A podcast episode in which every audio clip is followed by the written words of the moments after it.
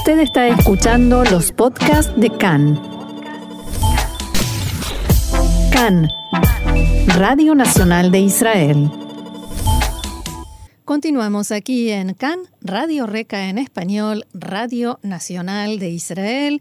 Y empezamos ya a despedirnos de esta fiesta de Hanukkah, de la Sufganiot y de todas las tradiciones tan bonitas eh, y tan eh, coloridas. Y vamos a tratar de cerrar esta fiesta con un mensaje positivo. Por eso ya tenemos en línea con nosotros a Moshe Rosen, quien es educador en el área de educación no formal. Moshe, bienvenido una vez más acá en español y Hag Sameach.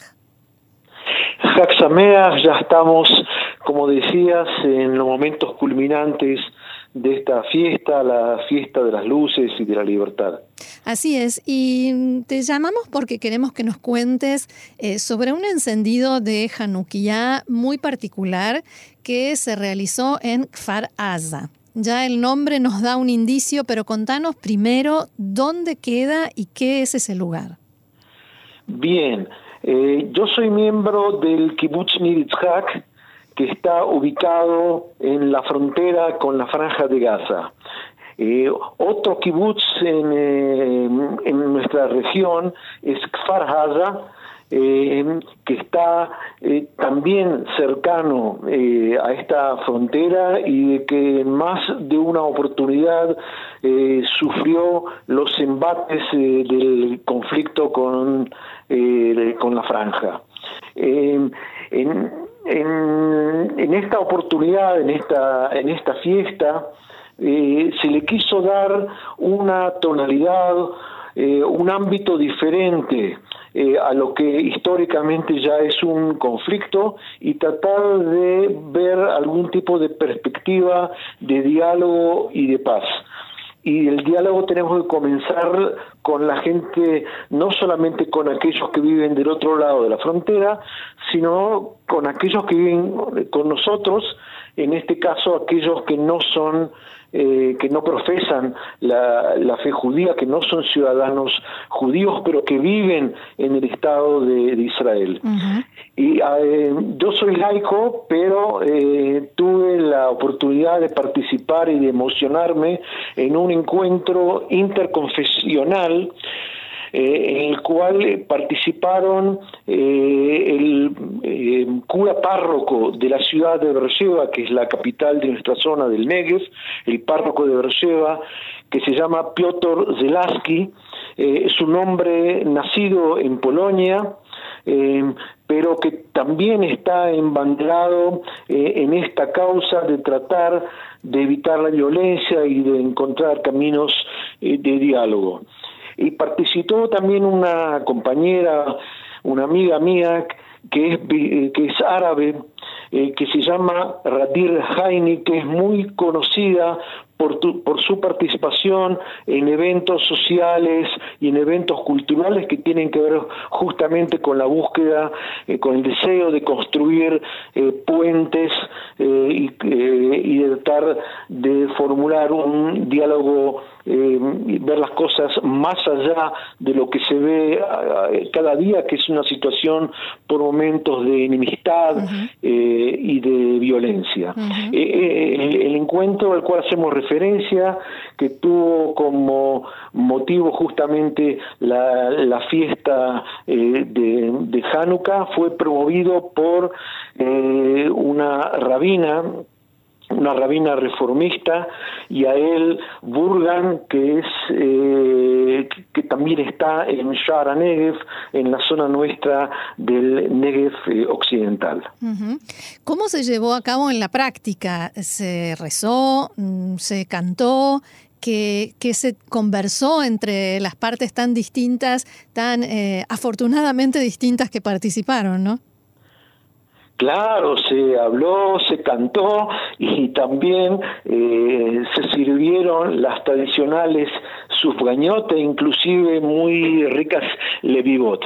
Eh, cada uno de los participantes dio un mensaje que tiene que ver con los valores de Hanukkah y cómo estos valores, estos símbolos, esta narrativa también tiene expresión en su propia cultura, en su propia civilización. Y fue realmente apasionante ver esta eh, comunidad de motivos eh, a veces uno cree que la propia narrativa, en nuestro caso la, judaica, es eh, eh, exclusiva y que en otras culturas quizás no existe esta misma intensidad, este mismo apego al deseo de libertad y de independencia. Y podemos que es, digamos, el motivo eh, central de, Hanukkah. Y eh, hemos podido percibir de que también en el, en el Islam y en el cristianismo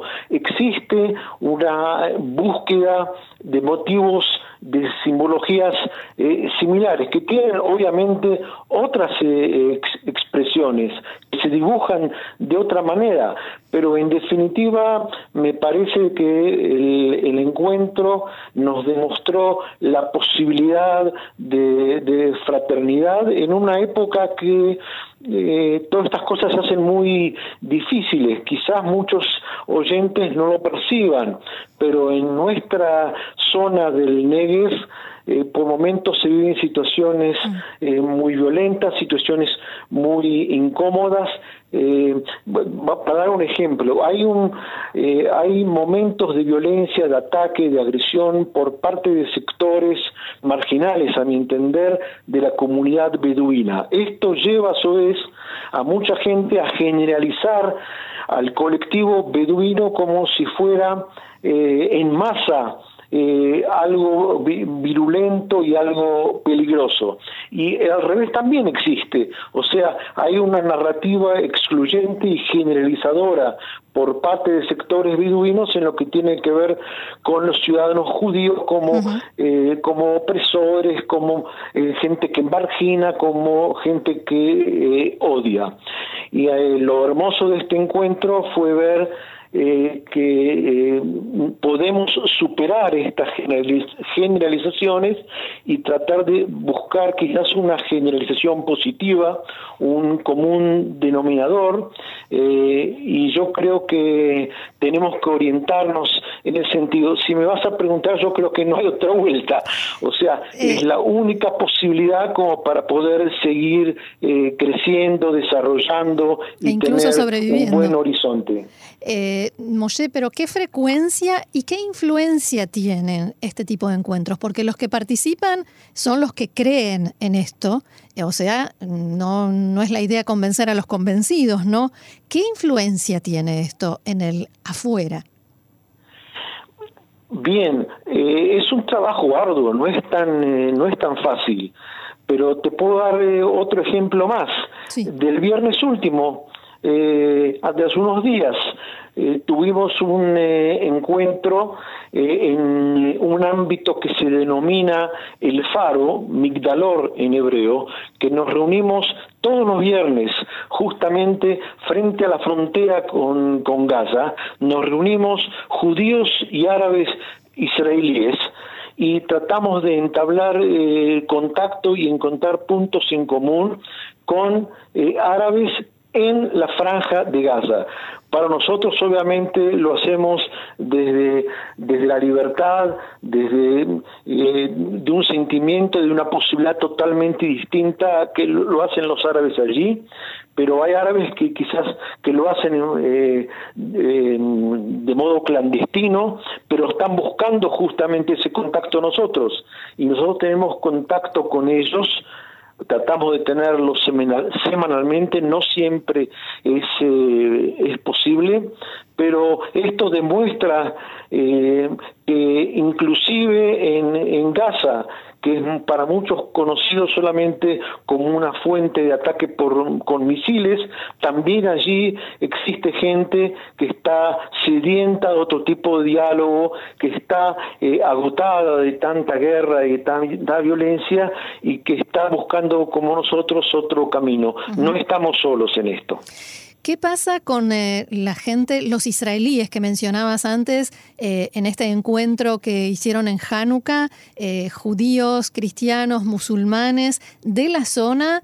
Cuando hay eh, una escalada o un conflicto armado. Sabemos qué pasa en general y hemos visto en el último conflicto armado, eh, lamentablemente, eh, muchísima violencia interna. Pero estas personas que sí apuestan por este encuentro, ¿esto se ve afectado cuando hay una escalada o una guerra? Pero claro, claro que se ve afectado. Yo reconozco que yo mismo, cuando por ejemplo eh, tuvimos eh, que, vivir épocas tan difíciles de ataques con cohetes por parte del, del Hamas, entonces decir de que en cada momento estamos armados con sentimientos de paz y de fraternidad es algo utópico. Yo creo de que eh, más allá de las eh, emociones circunstanciales tenemos que tratar de buscar algún tipo de vía racional. Eh, añadiría también frente a la actitud de la gente que lo lo lindo es justamente tratar de buscar cómo se supera el conflicto y los conflictos tienen que ver no solamente con, eh, digamos, el árabe o con el otro, entre comillas, porque también dentro de los judíos en Israel existen grandes eh, divergencias culturales, étnicas, religiosas. Te comentaba antes de que la promotora de este encuentro fue una rabina reformista, o sea, de parte de la ultraortodoxia israelí y judía en el mundo, no hay un reconocimiento todavía a esta entidad de rabinato reformista. Y te comentaba también que personalmente yo soy laico, o sea, en este encuentro participaron beduinos, cristianos, judíos reformistas, judíos laicos eh, como yo, eh, y todos juntos tratamos eh, de buscar un horizonte más abierto y más distinto con menos sombras. Haciendo quizás un poco de autocrítica o no, eh, ¿qué opinas sobre la educación mm, puertas adentro en Israel? ¿Somos lo suficientemente abiertos o estamos lo suficientemente abiertos a estas posibilidades? Es una pregunta difícil porque yo creo que es un desafío. Eh, a mí me importa de que mantengamos nuestra narrativa judaica, eh, de que nuestros hijos y, nuestros nietos conozcan, eh, respeten y valoren nuestras tradiciones, la de nuestros padres y nuestros abuelos. Creo también de que esta narrativa no tiene que ser excluyente, tiene que ser eh, más, más amplia y me parece que eso es posible. O sea, eh, mantener una narrativa, sea judía o sea islámica eh, o cristiana, como en el encuentro que estamos hablando, que no sea excluyente del otro, sino que trate de incluir distintas eh, perspectivas sin perder la propia bandera, en mi caso la judía e israelí.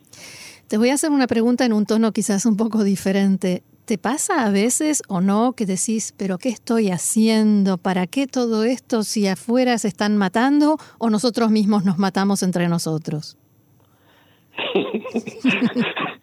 Eso le puede pasar en la cabeza a cada uno de nosotros, por eso decía eh, de que el, desafío reside en eh, observar cómo podemos vencer aquellas eh, emociones negativas y tener en cuenta que no son estas emociones las que nos permiten romper el cerco del odio y de la, y de la violencia. Eh, y justamente encuentros como el que estamos conversando ahora eh, permiten ese tipo de aproximación. ¿Alguna vez tuvieron algún contacto a nivel oficial para trasladar estas iniciativas a algo más grande, eh, más oficializado y reconocido y quizás más amplio? Sí, Sí, efectivamente eh, inclusive yo sé que hay compañeros que están programando un encuentro eh, de esta naturaleza para eh, los primeros días del próximo año, en enero del, del 2022 que signifique un acercamiento aún eh, mayor entre eh, las distintas eh, comunidades dentro y fuera de Israel. Muy bien, Moshe Rosen, educador en el área de educación no formal. Muchísimas gracias por este diálogo con nosotros aquí en Cannes y como se dice, Ishar Koach. Mucho éxito con estas iniciativas porque son en definitiva beneficiosas para todos nosotros. Y Haxameach. Haxameach y una buena semana para ti y para toda la audiencia. Gracias, Shalom.